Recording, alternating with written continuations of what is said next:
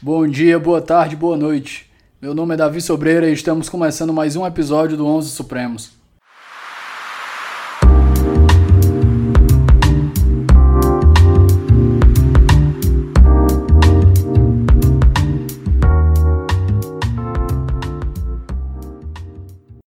Meus amigos, mais uma conexão Ceará-São Paulo. Hoje minha companhia é Irapuã Santana, que veio aqui comigo tratar de um assunto que não só é importante dentro do direito, como acho que é ainda mais importante fora.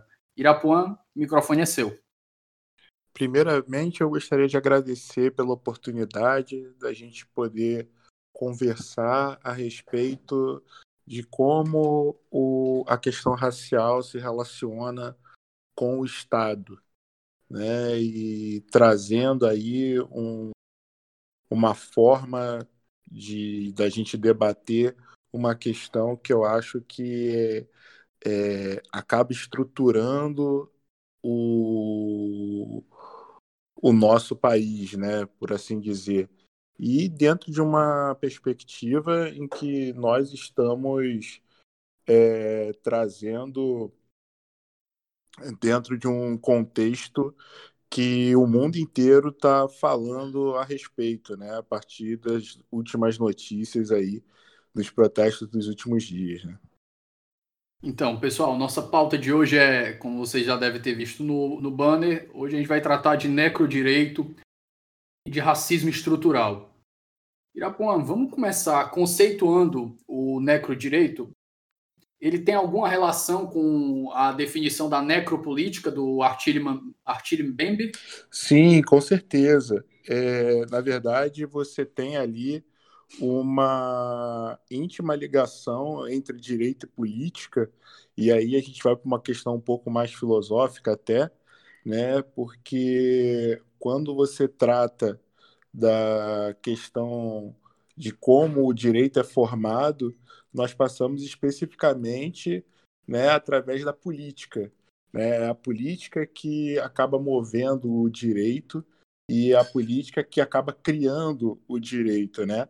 Então, a gente precisa entender como esse direito ele é formado e a partir daí a gente tem a questão da necropolítica, né, que é o que foi o, a expressão, né, foi cunhada pelo Attila Mbembe, que é um filósofo e pensador camaronês, né, estudioso da escravidão, da descolonização e da negritude, e ele trata dessa questão em que essa expressão ela define através do Estado que define quem deve viver e quem deve morrer, né? Então eu acho que o necrodireito ele tem tudo a ver com a, com a necropolítica. Antes da gente fazer essa conceituação mais profunda, é, uma questão aqui que eu sempre me deparo, principalmente com, com a minha irmã, que eu acho que ela é uma pessoa, aqui um abraço, minha irmã Dara, ela vai gostar bastante desse episódio, que ela é muito engajada com grupos de minorias. E a gente entrou na discussão esses dias que eu gosto muito de iniciativas que partem de baixo para cima. Por exemplo, a, não sei se você chegou a ver aquela iniciativa da Etna, para mudar o nome do criado mudo para mesa de cabeceira. E ela trouxe toda a história do criado mudo e aquilo ali foi mind blow para mim. Eu achei fantástico. E troquei, eu não tenho problema em adaptar meu vocabulário. E eu conversando com ela, eu disse, eu, minha irmã, é, eu não tenho problema nenhum de tratar as pessoas como ela quer ser tratada. Se uma pessoa trans quer que eu chame por X ou Y, vou fazer isso sem problema nenhum. O, o que eu não, não, não é muito não me agrada muito é quando esse tipo de ação quer ser, quer ser feita via imposição, principalmente legal, ou quando distorce a realidade para empurrar uma agenda. Então, feita essa introdução, eu te pergunto, Irapuã, é, ela estava nessa discussão comigo e ela disse que, apesar de não ser consenso, alguns preferem que use-se a palavra preto e não negro, porque fala que a palavra negro tem uma determinada origem e eu fiquei confuso porque o nosso negro parece ser diferente do nigga, que é uma palavra até chula nos Estados Unidos. Tem como é, jogar para a gente primeiro essa, essa, desmistificar essas palavras para a gente, por gentileza? Ah, sim. É, eu acho que a questão do, do negro ela é muito ligada à ideia de, da negatividade. Quando isso aí me, me lembra quando o Malcolm X estava no, na prisão e ele estava lendo o dicionário, todo dia ele lia algumas páginas do dicionário para aprender palavras novas. E quando ele chegou na parte black e ele comparou com white. E ele viu que é, o black, né, preto, tinha toda uma questão de sujo, era depreciativo, né, enquanto o white vinha de pureza né, e, e outras questões. E aí, é, no, quando a gente vai fazer a mesma questão aqui para o Brasil, né, para o português, e aí você vê isso no negro, né, é, essa mesma é, é, é atribuição de sinônimos. Né? Então, existe essa, essa corrente do movimento negro que fala sobre isso, mas que, na verdade, é, eu faria um paralelo entre o nigger e negão, né, por assim dizer. E aí, é, uma coisa é o, um branco chamar a gente de negão, outra coisa é o próprio negro chamar o outro de negão. Né? Enquanto, na verdade, a gente tem aqui uma questão oficial do IBGE, né, de que existe a população branca e existe a população negra que está é, compreendendo pretos e pardos. Então, no meu entender, é, como uma linguagem oficial, não tem um problema com relação a isso de se colocar é, o, a palavra negro, chamar a pessoa, né, falar, olha, você é negro, ou você como negro, como é que você entende?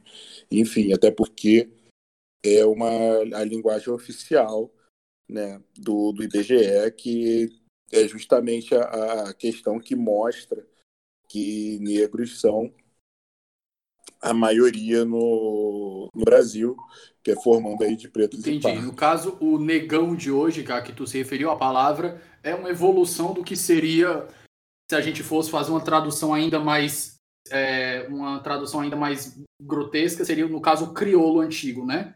que é uma palavra que acabou, já acabou, já saiu sim, do uso. Sim. Então a gente já tem, no caso, o nigger lá seria as depreciações aqui, o neguinho, o negão, a, o uso da palavra de forma depreciativa, mas não o radical em si. Exato, eu bato muito nessa tecla que você utilizou agora, que é da questão da intenção. Né? É, é, existe um, uma questão, e aí a gente vai para o âmbito do direito penal, que é do dolo, né? da intenção da pessoa. E aí você não pode chegar e falar que a pessoa está sendo injuriada se você não teve essa intenção de injuriar a pessoa. Né? Não existe injúria é, culposa. Então, quando a gente vai falar a respeito disso, é, da questão do racismo, a gente tem que entender pela intenção da pessoa. Né? Então, às vezes, você está chamando de pretinha, é, é, é, você pode chamar de pretinha uma menina e pode ser num tom que seja elogioso e pode ser num tom que seja depreciativo. Então, não é pelo radical em si que a gente vai verificar se existe ou não o racismo ali. Entendido. É, tocando mais para frente, vamos conceituar agora a, a, necro, a necro, o necrodireito e vamos ver como é que ele está sendo aplicado no âmbito nacional inicialmente, Irapuã? Vamos, vamos sim. É, eu entendo que o necrodireito ele vem a partir de uma estru, do, do, da questão do racismo estrutural, né? E que o direito ele surge como mais uma ferramenta da, da política, mais uma ferramenta dessa estrutura racial é, de opressão, em que você legitima certas ações do Estado a fim de que de, da manutenção do status quo. Entendido. A gente está definindo que certas políticas públicas vão ser voltadas a, ainda que indiretamente, fazer uma, uma seletividade do que é melhor para a sociedade a partir da visão de quem está impondo essa política pública, certo? Exatamente. E aí a gente entra na, nessa questão né, da, do necrodireito e da necropolítica, em que você é, acaba por executar certas questões que trazem é, um evidente prejuízo para uma parcela da população. E um exemplo disso é justamente é, por exemplo, hoje em dia, o enfrentamento que nós estamos tendo com relação a, ao coronavírus, em que é, é, nós temos aí metade da população não tendo é, acesso a esgoto, temos 35 milhões de pessoas que não têm acesso à água potável e que essas pessoas elas não conseguem simplesmente fazer o preventivo básico que é lavar as mãos. Então, quando você deixa as pessoas completamente desprotegidas para combater qualquer tipo de intempérie, é, com certeza isso é, é, tem um viés destrutivo por trás. Né? E você não fazer nada e manter essa manter é, esse tipo de, de conduta, esse tipo de ritmo ditado pelo Estado, é, é, é de extrema preocupação. Né? Então, as pessoas morrem por conta desse tipo de política que fica é, na manutenção dessas da pobreza extrema, desse dessa questão de você é, expor as pessoas ou determinada, determinadas pessoas, né, uma parcela da população à violência e não fazer nada por conta disso para mudar esse tipo de realidade. É, para aprofundar aqui, Irapuã, voltando para a parte do dolo que tu, que tu tinha, a que tu tinha se referido. No caso, a gente não tem como. Seria possível afirmar que, é, para classificar algo como necrodireito, isso é necessário que haja uma intenção, uma intenção naquela negligência, né? Se a pessoa está tentando que, apesar do, da falta de meios que ela, por exemplo, o Estado ele tem meios limitados, então ele tenta na medida do possível ajudar mas ele não consegue, eu poderia dizer que aquilo não é necrodireito, mas seria a partir do momento que você vê que determinadas ações elas são deliberadas para não ajudar. É, eu acho que a omissão deliberada, e aí eu acho que é essa a questão, né, da omissão deliberada. Quando você é, fecha os olhos para questões que são evidentemente é, necessárias, para se esforçar para reduzir aquilo, aí você tem, pode falar em necrodireito, né? Que aí é você chegar e falar, olha, você não está fazendo, mas você deveria fazer. É, com, com relação a essa questão da água potável e, da, e do esgoto. Você manter é, metade da população sem esgoto e mais de 35 milhões de pessoas sem acesso à água potável, isso é uma omissão deliberada, afinal de contas, é esse tipo de questão, isso é parte de uma política pública do século XIX, nós estamos no século XXI. Né? Então, você manter o monopólio do Estado né, para esse tipo de, de, de questão, né, tentar resolver por outros meios é, essa, essa parte básica, né, que a gente está falando de saneamento básico, é, eu acho que a gente pode dizer que seria uma omissão é, intencional. Perfeito. É, vamos fazer agora uma, uma divagação demográfica aqui. E eu acho que a gente tem que tratar, primeiramente, antes de sair do país, a gente tem que tratar do que é nosso aqui. A gente viu hoje, hoje não, nesses últimos, nessas últimas semanas, o caso do menino João Pedro, menino de 14 anos, que é só mais uma das vítimas do que anda acontecendo, principalmente nas favelas. Eu acho que a primeira pergunta que, que me fica na mente quando a gente vê esse tipo de barbaridade, que eu acho que não tem outro nome para definir, não tem outra palavra que defina, é como é que a gente se insurge contra esse tipo de coisa, Irapuma? Porque eu não sei se é, o Brasil é estruturalmente racista a ponto da gente não se indignar com aquilo, a gente deixar passar, ou a gente está tão letárgico de tanta violência, de tanta indignidade que a gente sofre, que aquilo ali entra só mais um para o bolo de muitos. É, eu estava conversando sobre isso agora no, no último dia é, 30, é exatamente sobre isso, sobre como que a gente reage a essas questões, né, em que é esses absurdos.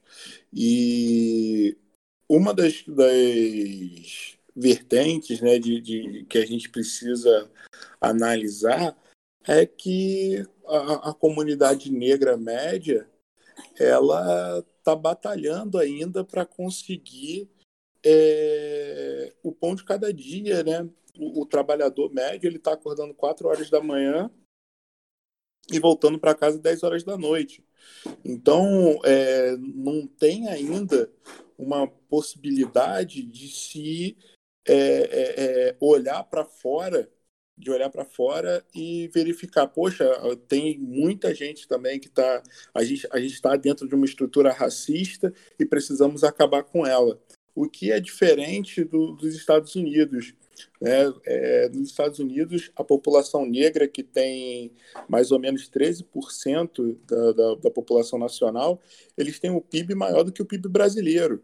Então, assim, ainda que eles estejam na camada mais baixa da sociedade de lá, eles já têm uma, um, um, contingente de pessoas que tem uma qualidade de vida razoável a ponto de poder olhar para fora. Né? Então, é, isso é muito característico né, e, e da, da, das questões de que quem é que pode realmente, de fato, se dedicar a des, desestruturar essas questões raciais que a gente tem no Brasil. Né? É, hoje em dia nós temos, se eu não me engano, 75% das pessoas pobres são negras. E quando a gente vai olhar no topo da pirâmide dos mais ricos, é, 80% da, das pessoas são brancas, né? É, então, esse tipo de, de, de, questão é muito complicado. Se a gente for ainda observar é, que a classe média aqui no Brasil é, ganha entre 900 reais e 1.200 reais. Então, essa galera ainda está batalhando pelo pão de cada dia. Né? Então, qual a, o contingente necessário para a gente conseguir, de fato, é, se sensibilizar a ponto de ir para a rua e poder tentar fazer uma diferença efetiva, né? O impressionante, acho que tem duas observações aqui que eu quero fazer. É, quando tu falou dessa questão econômica, eu lembrei imediatamente de uma entrevista que eu assisti do Jordan Peterson e ele falando sobre Outro problema que basicamente tem a mesma solução. Ele fala da, do aquecimento global e um aluno pergunta para ele que o que, é que, ele achava, se a, o aquecimento global não era para ser uma pauta unitária do mundo todo e que as pessoas deviam se unir. E ele é bem, é, ele é bem realista. Ele disse, rapaz, isso aqui ninguém vai conseguir resolver. Aí o cara pergunta, mas qual é a solução que tu acha? Ele, eu acho que a gente tem que enriquecer o mundo que a partir do momento que você enriquece o mundo, é, é o que você mesmo falou, a partir do momento que a pessoa tem mais dinheiro, ela consegue olhar para fora. A pessoa que tem mais dinheiro, ela é capaz de gastar um pouquinho mais para comprar um produto, um produto orgânico, para comprar um produto sustentável. E eu acho que justamente isso também se aplica para a parte das políticas de defesa de minorias, né? A partir do momento que você tem minorias uhum. que são mais amplamente é, substanci é, tem, tem uma, um, uma pecúnia, um poder pecuniário maior, elas têm um, os direitos, os direitos num ponto de vista substancial a, alcançados, né? Então a gente vê que esse tipo de esse, essas pessoas que sofrem esse tipo de ação, elas acabam que o direito de manifestação delas é só do ponto de vista formal. Sim, e aí muitas pessoas às vezes falam, eu, eu vi essas questões, falando assim: ah, o brasileiro não tem educação, o brasileiro não sabe ainda que é negro. Mas isso é, é, é uma mentira por dois motivos. O primeiro é que, dentro da, da questão de quando a gente faz o levantamento da, do IBGE, ele surge de acordo com a autodeclaração. E essa autodeclaração, as pessoas vão se reconhecendo através dos anos, elas vão se reconhecendo mais negras, né? E aí a gente tem visto um crescimento aí interessante que hoje a gente chega a mais ou menos 55,8% de pessoas negras no Brasil. E essa, esse crescimento ele vem a partir do momento em que as pessoas se autodeclaram pretas. Né? Então, isso é, é interessante a gente, a gente ter em mente. E a outra questão é que as pessoas, por mais que não entendam é, que não tenham observado na, na escola ou não tenham lido alguma coisa a respeito de, de como a escravidão influencia até os dias de hoje, elas sabem que elas são alvo de blitz, compram um carro melhor, elas sabem que se tiver num ônibus, a, o policial vai revistá-la, sabe que são o, alvo da, da, do aparato armado do Estado, né? Então, aí, através da própria experiência, você não precisa estudar para saber isso. Isso vem da própria criação. É... E aí a gente tem vários exemplos. É... Eu tenho exemplos comigo mesmo, em que eu, eu não vou para a esquina sem é... a carteira, sem a minha carteira com documentos. A minha filha, ela, ela tem três meses, ela nasceu um pouquinho mais clara que eu, eu, se eu tiver que andar com ela, eu ando com a, com a certidão de nascimento dela do lado. São coisas que, às vezes, a pessoa branca ela não sabe, mas todo negro sabe que tem que andar com, com identidade na mão, que tem que fazer essas coisas, que mesmo assim ainda está correndo risco de sofrer algum abuso. É, Irapuã, é, me corrija se eu estiver errado. Eu vejo, eu vejo que a sociedade brasileira realmente tem um quê bem forte de racismo. Mas quando a gente começa, talvez seja minha exposição a um, a um, a um, consumo mais de cultura norte-americana, desse ponto da história norte-americana, e eu posso ter essa visão equivocada, mas me parece que lá ainda as coisas são muito piores do que aqui.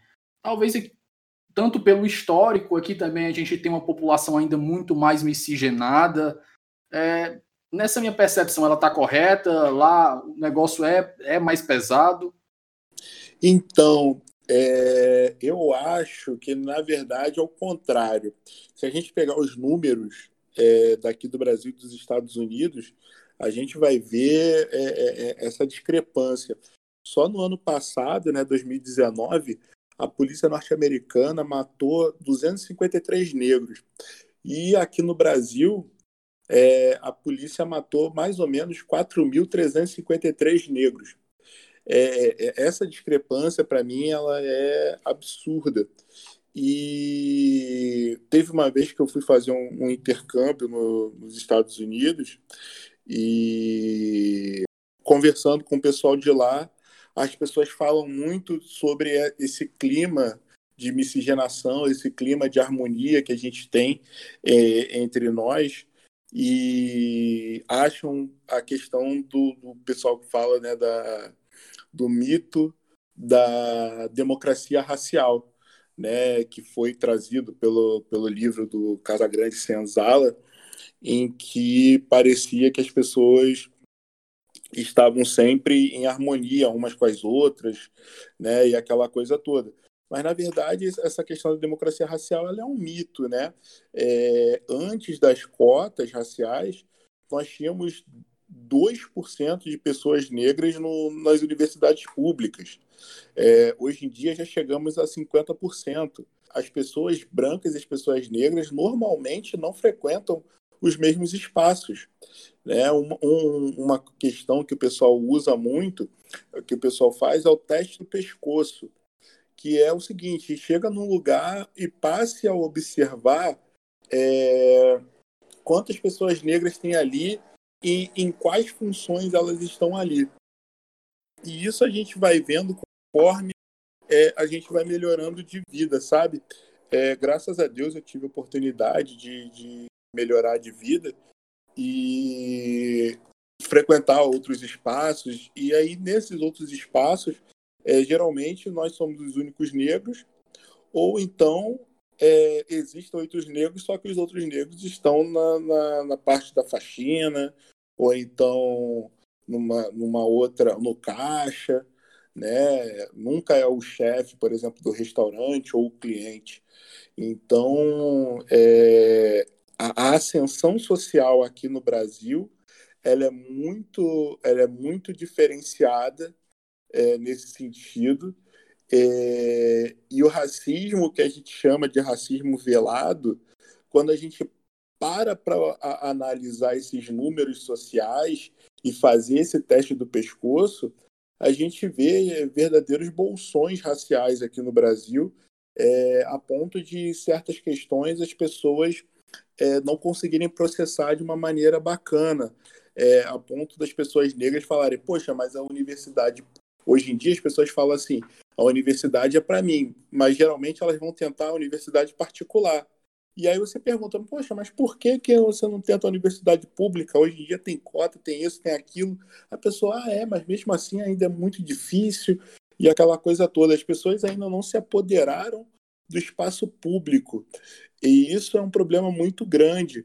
E nos Estados Unidos, nós, é, eu, eu acho que existe uma questão que passa a mensagem que é pior, porque existia aquela, aquela questão dos separados mais iguais, né? em que você tinha é, locais de pretos e locais de brancos, em que o Estado falava que deveria ter, ser assim. E aí é, existe uma outra questão que é o fato de, por conta da liberdade de expressão, a pessoa chegar e falar: eu não vou atender você porque você é negro, eu não vou fazer eu não vou acontecer, eu não gosto de você porque você é negro. Mas isso é, aqui no Brasil torna a luta hum, diferente, mais difícil, porque a pessoa não pode falar isso, mas no final das contas ela faz. Né? Então, às vezes a pessoa vai te atender, vai te atender mal, ou ela vai dizer que, por exemplo, como já aconteceu comigo quando pequeno, e dizer que a, a vaga no colégio já tinha sido preenchida, que não estavam mais é, é, matriculando alunos. Né? Então, é, é, é, fica difícil quando a gente é, meio que analisa esse, entre aspas, inimigo de uma maneira menos densa do que ele de fato é.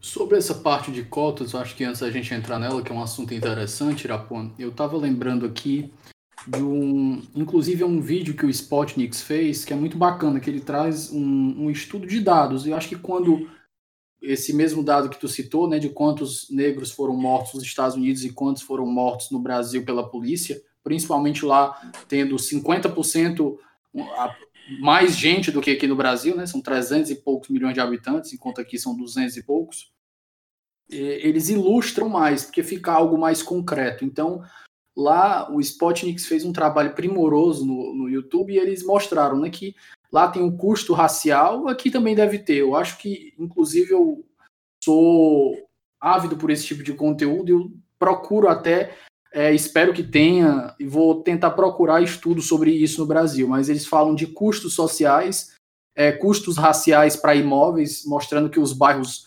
predominantemente negros é, tem imóveis até 50% mais baratos do que bairros predominantemente brancos. Um negro, apesar de ser um décimo ou dois décimos da população, representa 30%, 40% da população carcerária.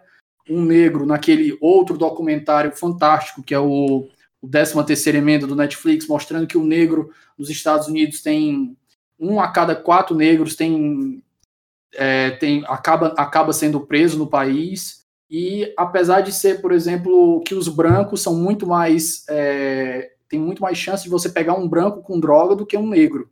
Não, então, é, esses dados eles são, eles são muito interessantes. A gente tem bastante coisa disponível aqui no, aqui no Brasil, é, se eu não me engano, o, a equipe econômica do Temer ela fez um, um estudo no finalzinho de 2018 sobre os custos econômicos do crime, da criminalidade. E aí é, mostrou o custo de homicídio, como é que como é que estava, é, o custo da manutenção da, do, do, poder judiciário, de toda a parte é, é, é, econômica de, do processo né, criminal e aquela coisa toda. Então, esses, esses estudos, eles realmente eles são muito interessantes e no, no, eu dou um curso é, de advocacia racial pela Educafro e aí geralmente a gente coloca também alguns outros estudos americanos para poder pautar né, é, essas questões.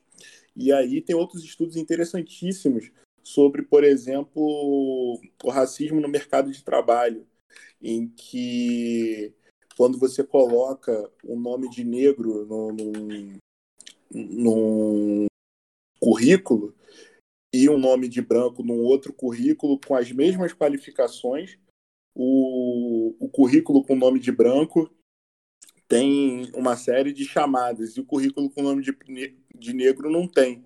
Né? E aí é, entra uma questão cultural de existir essa questão do nome de negro, que aqui no Brasil não tem, né? mas no, nos Estados Unidos, a partir da movimentação né, pela luta dos direitos civis é, americanos, na década de 60, as pessoas começaram a buscar sua africanidade e aí colocaram nos filhos os nomes africanos, né, que remetessem à questão da África. E aí isso teve um custo que é, é depois eles crescendo não conseguirem o, o emprego. E aqui a gente tem isso com relação a currículo com foto. Né? Então, tem certas iniciativas também para colocar, é, é, é para diminuir esse tipo de coisa né, é, tanto nos Estados Unidos quanto aqui, mas é, de qualquer forma, é, a nossa, os nossos estudos aqui, as nossas discussões ainda estão um, um pouco atrasados em relação aos Estados Unidos. Sobre esses estudos, eu lembrei de um quando falou agora, foi justamente uma situação de job application, né, de procurando emprego. Eles pegaram redações de pessoas brancas e negras e trocaram botaram os negros, a, a, a autoria das redações negras foi atribuída aos brancos e as redações brancas foram atribuídas aos negros e pediram para os profissionais corrigirem. E foi interessante como eles começaram a atribuir notas menores às redações dos brancos que estavam com os negros, que foram atribuídas aos negros. E enchiam de defeitos, enchiam de defeitos, colocavam vários problemas, e quando eles iam corrigir as redações dos negros, que por sua vez foram atribuídas aos brancos, como se os brancos tivessem escrito, eles teceram vários elogios e dizia que a pessoa estava à frente dos outros candidatos e por aí vai. Voltando a outro ponto aqui, Irapuã, a gente estava tratando um pouco sobre cotas. Qual a tua posição sobre a política de cotas e a política de cotas no Brasil? É, eu sou favorável à política de cotas. É, inclusive, eu fui beneficiado por elas no, na graduação. Só te interromper, mas a cota racial ou social, ou ambas? Foram ambas. Foram ambas na época. É, eu, sou, eu sou a favor das cotas raciais.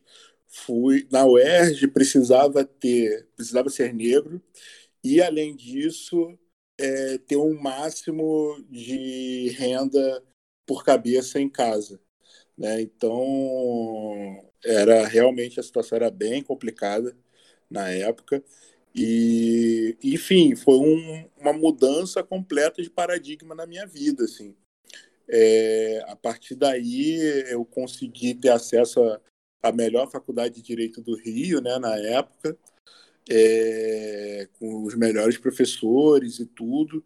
E a partir daí eu consegui fazer é é, é, é, a, as questões com relação a ter acesso a mais informação, né? Que a gente precisa, no, no final das contas, é mais informação.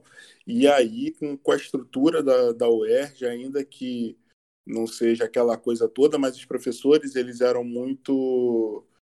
Eles, eles, é, davam muita assistência para gente. E quando você coloca, tem um ditado que diz, né? Se você quer ser bom, se junte, é, junte-se aos bons e te tornarás um deles. E aí é, é isso, né? Quando quando você tem um, um, um, um, grau de exigência maior, automaticamente você corresponde a isso, né? Então, foi uma virada completa na minha vida essa essa questão e enfim é, eu acho que é, é extremamente importante para muitas muitas pessoas e é, tem se mostrado, de fato, uma política pública é, muito importante, né? porque algumas questões que se colocavam é, na época contrárias foi se verificando de acordo com o tempo em que elas não se não, não ocorriam na prática, né? que é a queda do, do ensino, ou não acompanhamento das pessoas negras que entraram por cotas, né? Então essa, essas questões contrárias, na verdade, elas não elas não se verificam e outra, é, de fato existiu é, uma existem agora alguns estudos mostrando que as cotas são o melhor jeito de se inserir né, as pessoas. E afinal de contas, a gente tem aqui no Brasil muito a questão do, do diploma, né? Então, quanto mais, quanto mais, maior a educação da pessoa, maior o, o, o grau de, de dinheiro que ela vai poder receber no futuro. Né? Então, por exemplo, eu sou o primeiro da minha família a ter uma graduação né, de nível superior. Então, e automaticamente já hoje em dia já ajudo meus pais, enfim, já tenho uma qualidade de vida um pouco melhor do que eu tinha anteriormente. E, enfim, é uma oportunidade é, muito, muito interessante e muito boa, de fato.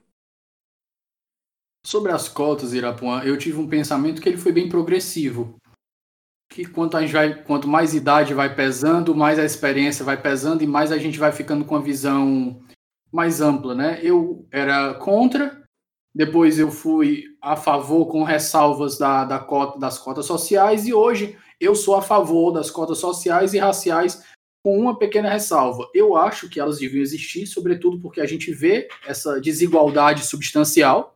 Eu acho que isso é o primeiro ponto mas eu não vejo elas como uma política fim. Eu acho que ela era, devia ser uma política meio. Explico melhor.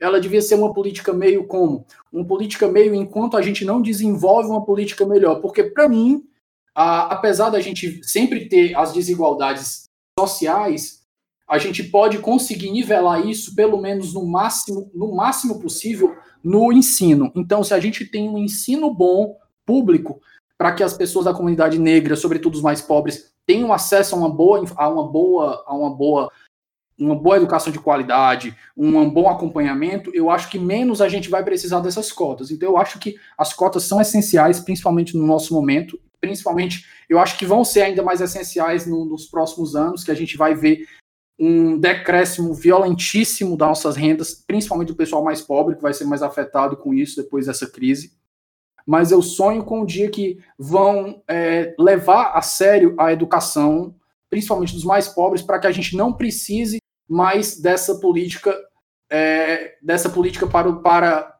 especificamente para os negros. Eu espero que essa política deixe de existir justamente porque eles alcançaram é, substancialmente o direito do acesso à educação. Sim, sim, não, eu, eu concordo plenamente com você. Né? As pessoas falam, olha, uma das questões né, que se fala é exatamente essa. É, eu sou contra porque, na verdade, tem que é, fazer uma questão com relação à educação de base. Aí eu sempre pergunto, tá, e quem está lá na ponta, o que, que vai fazer com eles? Vai, vai jogar no lixo? Não, não pode. Mas existe essa, essa, essa ideia e a, a política de cotas, na verdade, ela é temporária mesmo, de fato né, que é, um, é o tempo de se fazer uma integração. Inclusive, a lei de cotas na, na, nas universidades, ela tem aí o espaço de 10 anos, 20 anos, por aí. Pois é, né? Não sei nem se vai ser suficiente, né? Talvez não seja suficiente para a gente chegar lá. Espero estar errado. Voltando agora para um assunto um pouco mais é, pesado, Irapuã. É, a gente estava conversando aqui antes de começar a gravação e a gente viu que as manifestações do George Floyd, né, é, inclusive vieram para o Brasil.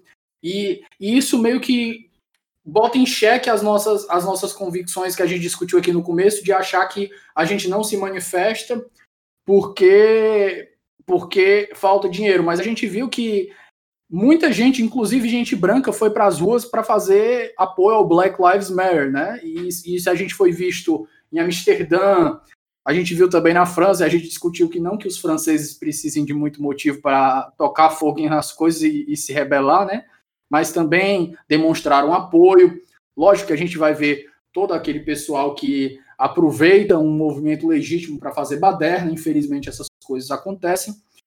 Mas eu acho que a gente precisa tratar aqui, vamos dar uma palhinha sobre essa internacionalização do, do Black Lives Matter para outros países e como isso até diminui a, a dor do a, os problemas que a gente tem dentro do Brasil, porque a gente viu que com o João Pedro em uma semana todo mundo esqueceu, mas com o George Floyd quando começou pelo mundo veio até para cá.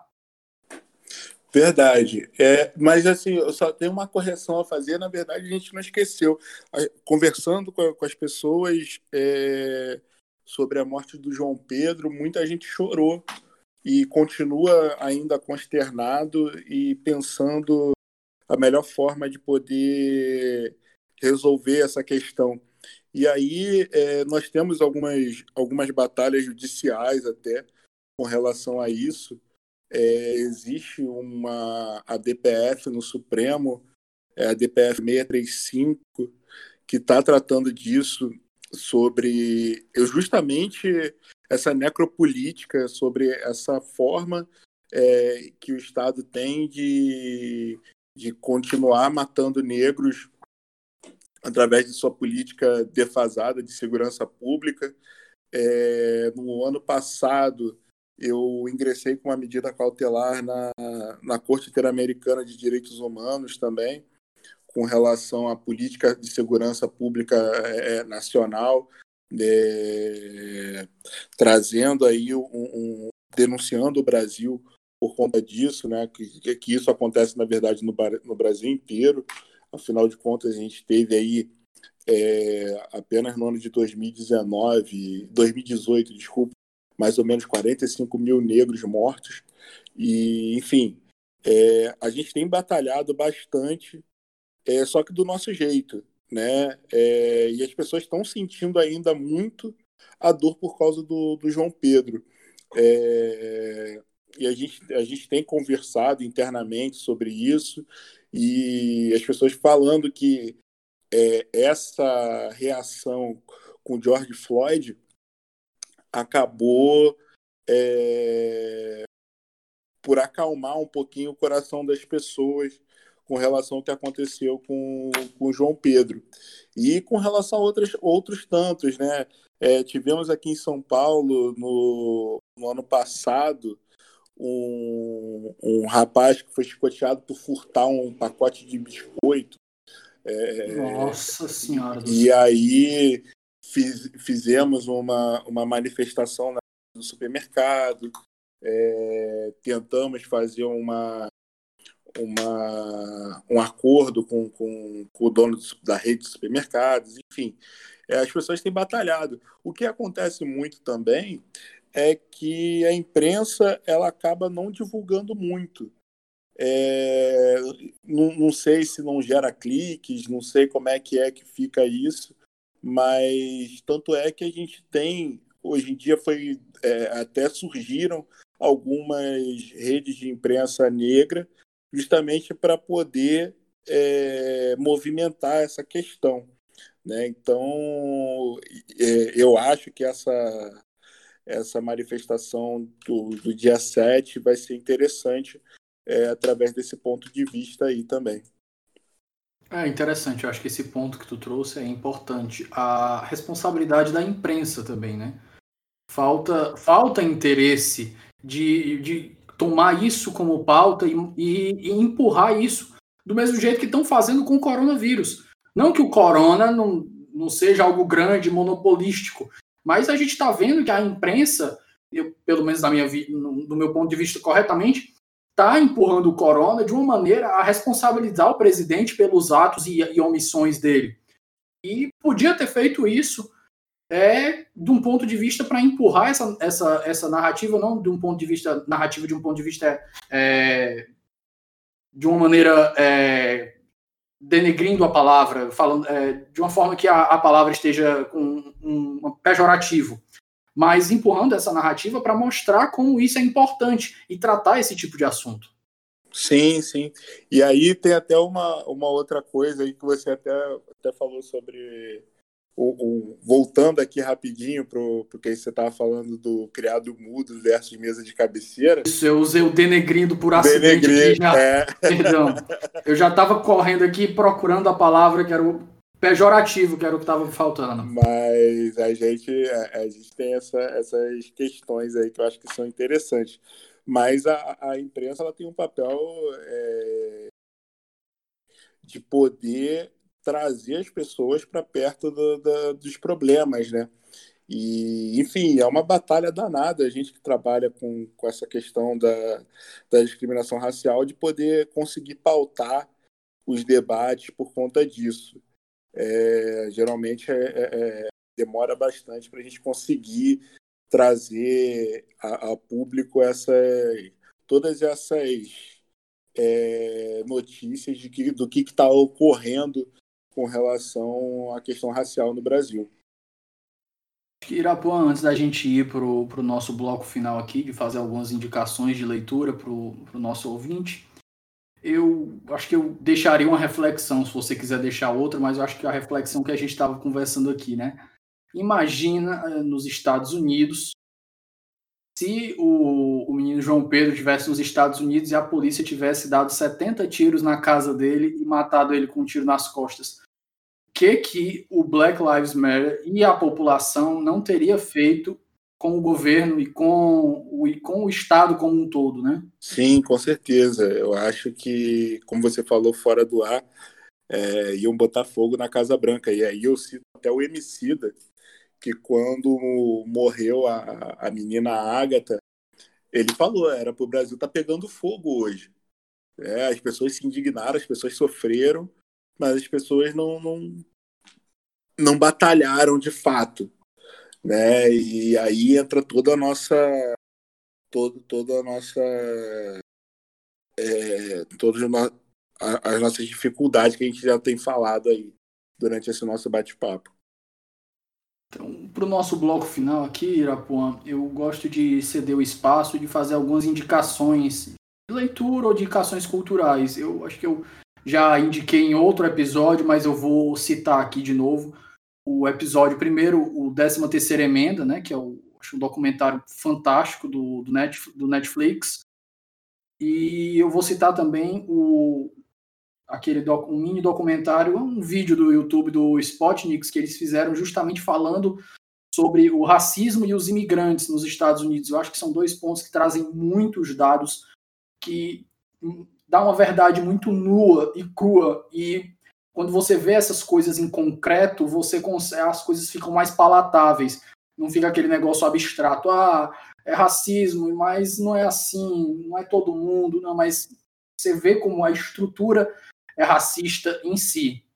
Sim, é, esse, esse documentário 13 terceira emenda, ele é realmente fantástico, vale muito a pena quem não assistiu assistir. É, Spotnix é sempre essencial. É, o Rodrigo da Silva é, é sensacional realmente. E é, se for para eu é, indicar uma, uma obra ou uma história, eu acho que quem está ouvindo já deve ter visto aquele filme 12 anos de escravidão, que ganhou o Oscar, né? E aqui no Brasil a gente tem é, uma história que é ainda melhor do que essa. Muito mais forte, muito mais consistente, inclusive, que é do Luiz Gama, que foi um, um nasceu livre, foi vendido como escravo pelo seu próprio pai e depois ele conseguiu a própria alforria e conseguiu a alforria de mais de 500 pessoas escravizadas no, no Brasil Império, no século XIX. É, a história dele é, é, muito interessante e lembra muito essa questão dos 12 anos de escravidão. E aí, para fazer essa, essa indicação, é, eu gostaria de indicar é, quem puder para pesquisar um pouco mais sobre Luiz Gama, que ele é, é, foi tido, foi nomeado patrono da abolição da escravatura no Brasil. E como livro também eu indico Escravidão, do professor Laurentino Gomes, que está no volume 1, são três volumes. É, ele lançou o volume 1 no ano passado, acabou de escrever o volume 2, mas ainda não lançou, está para revisão.